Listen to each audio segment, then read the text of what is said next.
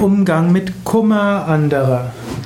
Wenn du einen Menschen siehst, der unter Kummer leidet, was kannst du da tun? Es gibt verschiedene Möglichkeiten. Das eine ist, gib dem anderen Menschen Zeit. Vielleicht will er allein gelassen werden. Gib ihm einfach Zeit. Zweite Möglichkeit, höre dem Menschen zu.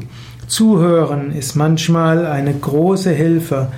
Menschen müssen manchmal ihre Gefühle ausdrücken, über ihre Gedanken sprechen. Manchmal ist ein großer Trost, wenn man jemanden findet, der in dem Kummer einem zuhört. Daher schaue, ob du dem Menschen vielleicht zuhören kannst. Dritte Möglichkeit, vielleicht braucht der Mensch tatsächlich Hilfe. Dann höre zuerst mal zu, finde heraus, was der Grund des Kummers ist, und dann schau, wie du helfen kannst. Vielleicht mit einem Ratschlag, vielleicht auch mit praktischer Hilfe. Manchmal wollen Menschen, dass du tatsächlich etwas tust, nicht nur einfach zuhörst, nicht nur einfach Tipps gibst, nicht nur den Menschen einfach lässt. Manche Menschen brauchen auch praktische Hilfe. Woher weißt du, was jetzt die richtige Vorgehensweise ist?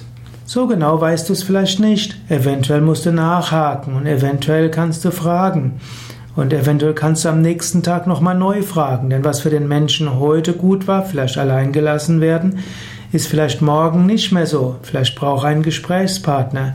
Oder vielleicht braucht er zuerst direkt Hilfe und am nächsten Tag will er etwas allein gelassen werden und in einer Woche braucht er jemanden zum Sprechen.